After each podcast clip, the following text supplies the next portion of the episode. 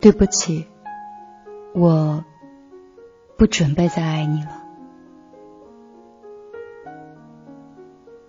清晨六点多，地铁上一改往日的喧嚣，异常的安静。我注意到，在我斜对面有一个女孩，边打电话就边在哭。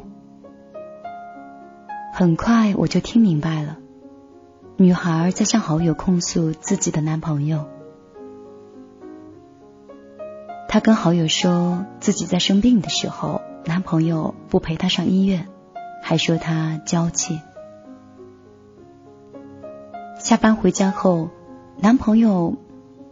一回来就是闷着头玩手机，从来不陪她说话。即使是在女孩生理期的时候，女孩还是要做饭洗碗。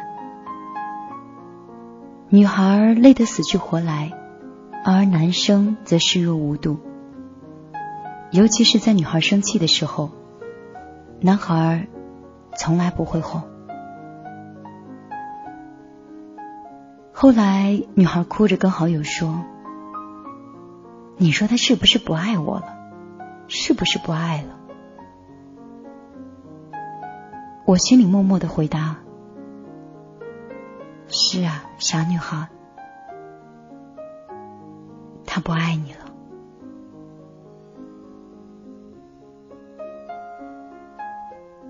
一路上，我的思绪始终被这个陌生的女孩牵动着。下地铁前，我揪着心，终于放下了。因为那个时候，我听到他最后一句话是这样说的：“两个人在一起是因为相爱，而现在我感觉不到他的爱，所以我只能离开了。依旧爱着，离开的时候。”我相信会很痛苦，可是爱情并不是生活的全部。我们相爱的时候，我是幸福的；当你不再爱我的时候，放弃就是另外一种幸福。爱情就像是水中的鱼，幸不幸福，只有自己知道。我看着女孩流眼泪的时候，就那样一瞬间，恍惚间，我好像看到了我曾经的自己。我想我是爱她的，我从未如此的在乎过一个人。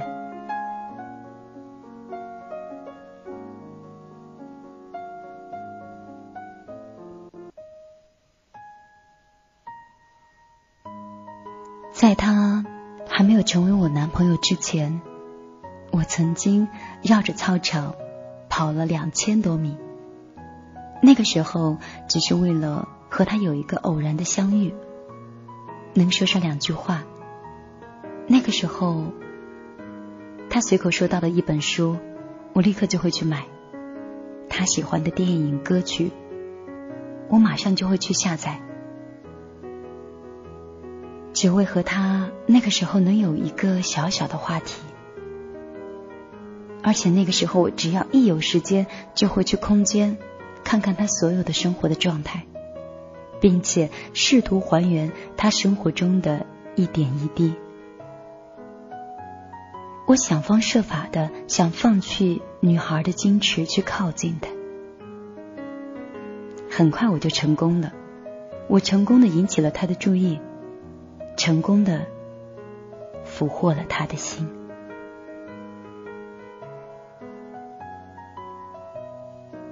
大学毕业的时候，我怀揣着对爱情的美好，我推掉家里面为我在长沙安排好的工作，我跟着他到了上海这座陌生的城市。那一年，我还没有满二十二岁。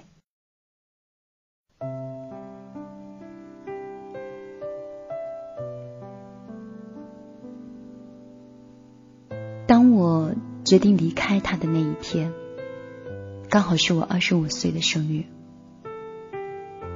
我收起了自己所有的东西，删掉了我们的照片，然后就拖着行李箱回到了湖南。正如我当初来上海这座繁华的城市，但是不相同的是，最初是两个人，最后就变成了孤独的自己。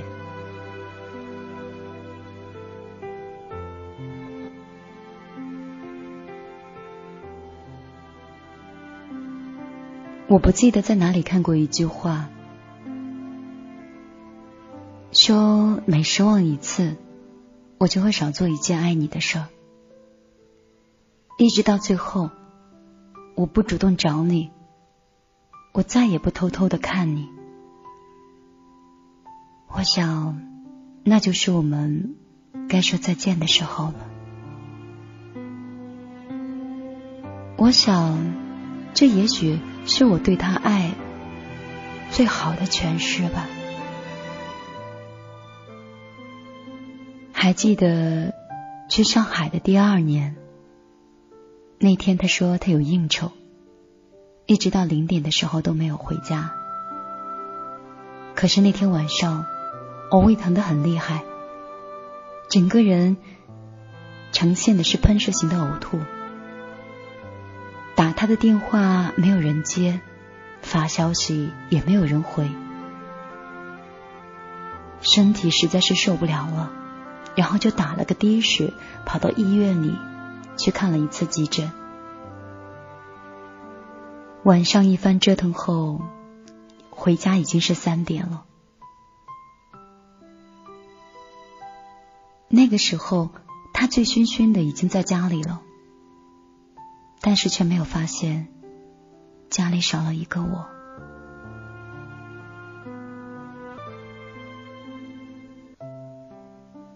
第二天，他醒来以后，蹲在马桶上看信息，隔着门就问了一句：“你胃不疼了吧？”我轻轻的回了一句：“没事了。”再无下文。从此，我常备胃药，以防不时之需。还是在那一年，他去杭州出差，要半个月。我很兴奋的跟他说，要他帮我买一条丝巾。他泼了我一头的冷水，他说：“你们女人就知道买买买，你以为我是去玩吗？我是去办事儿的。”等他回来以后，我翻遍了整个箱子，只收获了满满的失望。我闺蜜来上海，当然我是全程接待。那是他们第一次见面，而且那一次见面是我好说歹说，我男朋友才肯一起出门。我们在景区拍个照，他不耐烦的催。我们想在景区买点纪念品，他说没有必要。我们想吃必胜客，他说贵，不如去吃肯德基。我说让闺蜜在家睡吧，她说她不睡沙发。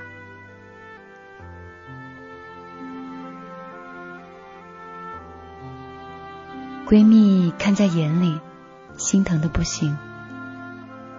临走时，忍着跟我说：“其实你没有爱上一个对的人。”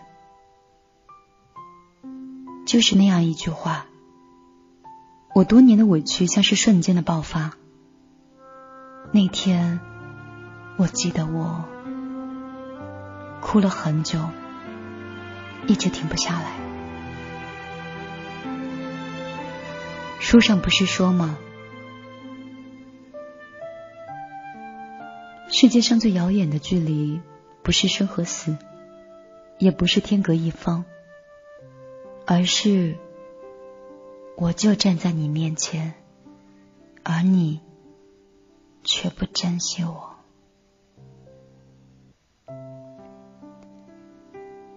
二十五岁那年，我农历生日刚好是遇上西方的情人节。我满心期待的在这个特殊的日子，能等到一份属于我的惊喜。早晨醒来，床边没有礼物。那个时候，他已经去上班了。上班后，陆续的收到家人和朋友的一些祝福。但是唯独没有他的。下午快下班的那个小时，我每隔几分钟就看一次电话，看一次微信。那个时候的感觉，简直是失望到了极点。后来终于忍不住，还是发了一条消息给他。你说，今天是什么日子呀？半晌，他回了一条消息：“崇洋媚外，过什么西方节日？今天我陪领导有应酬。”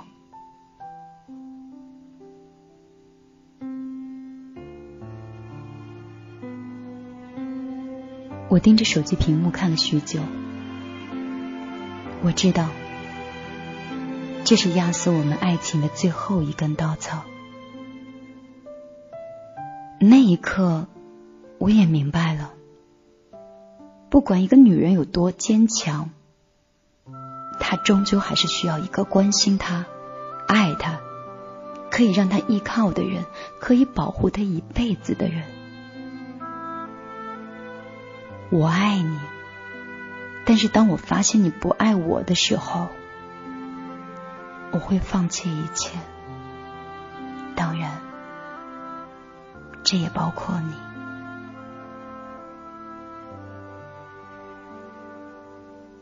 张小娴曾经说过：“世上最凄美的距离，就是两个人本来的距离很远，相互不认识，忽然有一天，他们相识了，相爱了，距离变得很近。然后有一天，两个人就不相爱了，本来很近的两个人，就突然变得很远。”甚至比以前更远。我甚至不清楚，从什么时候开始，我和他的距离会有那么远。我不会再缠着他问：“你爱我吗？”我不会再穿着新买的衣服，在他面前故意的晃来晃去，问他好不好看了。我的话越来越少，不再问东问西，甚至连和他吵架的兴趣都没有。我不再一天 n 多个电话黏着他，我不再在他面前流眼泪。我天生敏感，同时也天生缺乏安全感。但是自从和他恋爱以后，我学会了一个人独处。有人说，男人对女人的伤害，不一定是男人爱上别人的时候，而是男人在让女人有所期待的时候，却给予了满满的失望。在女人最脆弱的时候。从来没有扶过他一次。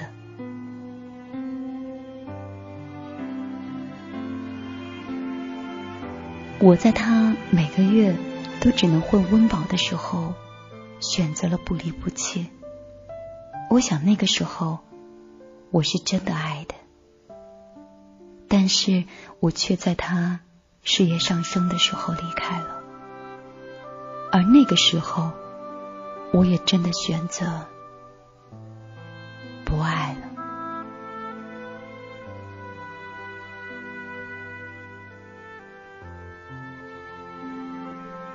失望是一天一天积累的。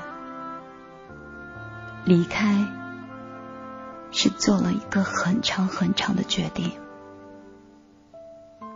二十五岁那年，我离开上海，离开他的那一天，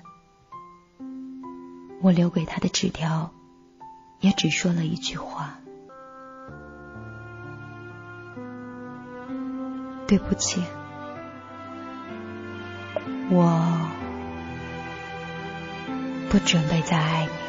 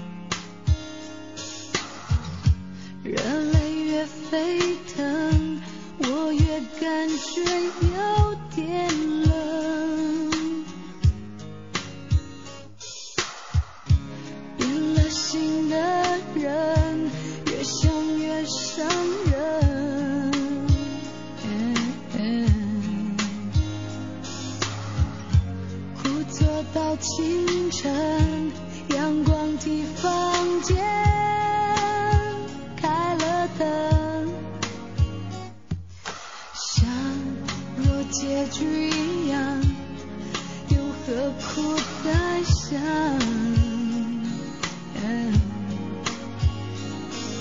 想若让人成长我为什么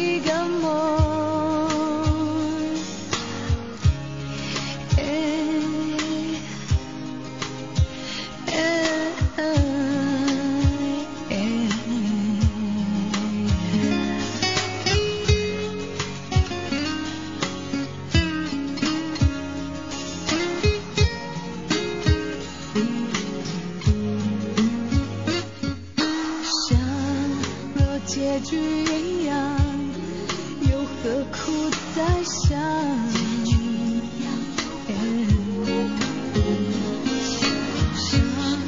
若让人成长，我为什么怕分手的？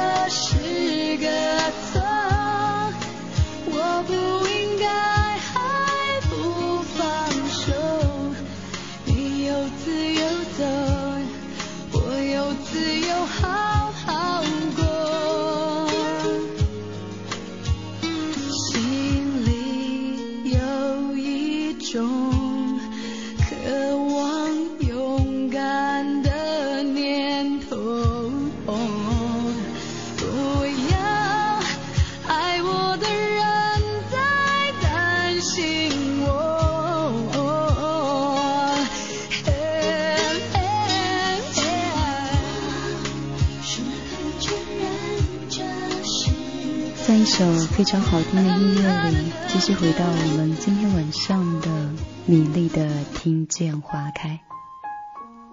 你是否还记得这是哪里？会不会因为听到刚才的那篇故事之后，就深深的想到了你的过去，就忘记了你还在米粒的听见花开呢？当然，很有一种可能。可能你在某一种思绪里，一不小心，我就把你扯回来了。再重新介绍一下，这里是米粒的听见花开，每天晚上的九点一刻都会和大家见面。你可以通过你手机的微信直接搜索公众账号“米粒姑娘”，可以直接关注我，就可以收听每天晚上的节目。同时，你也可以哦，对了，有一个问题真的很重要，因为今天还有一位小米粒在我的个人微信里跟我说。米粒，为什么我在懒人听书找不到你呢？然后他就截图给我看，然后我就看到米粒的粒呢是这个米粒儿的粒儿，而不是茉莉花的粒。有很多朋友搜索错误都是因为这个，当然好像还有人搜索找我叫我美丽姑娘。其实这个名字也不错，当时我怎么就没想到呢？好了，今天晚上米粒的节目呢，在这里啊，就跟大家告一段落了。如果你想私下找到我，我的个人微信依旧是幺幺幺九六二三九五八。最近 超级多的朋友过来，有的时候好像一转身，然后打开手机之后，就发现将近有一百多个人都在说：“明丽，真的可以添加你吗？”然后我就会在那里一直滑，然后一直通过这个，就是这个这个通过验证。然后当大家就是蜂拥来跟我聊天的时候，哎，我都不知道应该先回哪一个，好像无论回了谁，都会得罪另外一个人。对了，最近有一个很纠结、很犹豫的事情，你们来帮我出一出主意吧。如果你听到了这期节目的话，你可以直接在嗯这期节目的下方留言告诉我。最近编导苏苏因为申请去法国的这个留学签证已经通过了，所以我这边节目有的时候可能没有办法保证都是每天一期，可能要隔一天一期。那你们能接受吗？真的非常纠结，因为我已经答应大家，每年的三百六十五天里，最少要有三百三十天，或者是三百天里面陪伴大家。但是如果隔一天一期节目的话，你们觉得还 OK 吗？如果你不喜欢，你只是想让我一直陪着你，你也可以告诉我。如果你觉得，其实大差没差了，当然，我也喜欢这样的留言。今天呢，米粒就不在公众账号里跟大家去互动了。明天的节目里，我想听听你们对我的回答。到时候我们再见了，早点休息，晚安，好梦。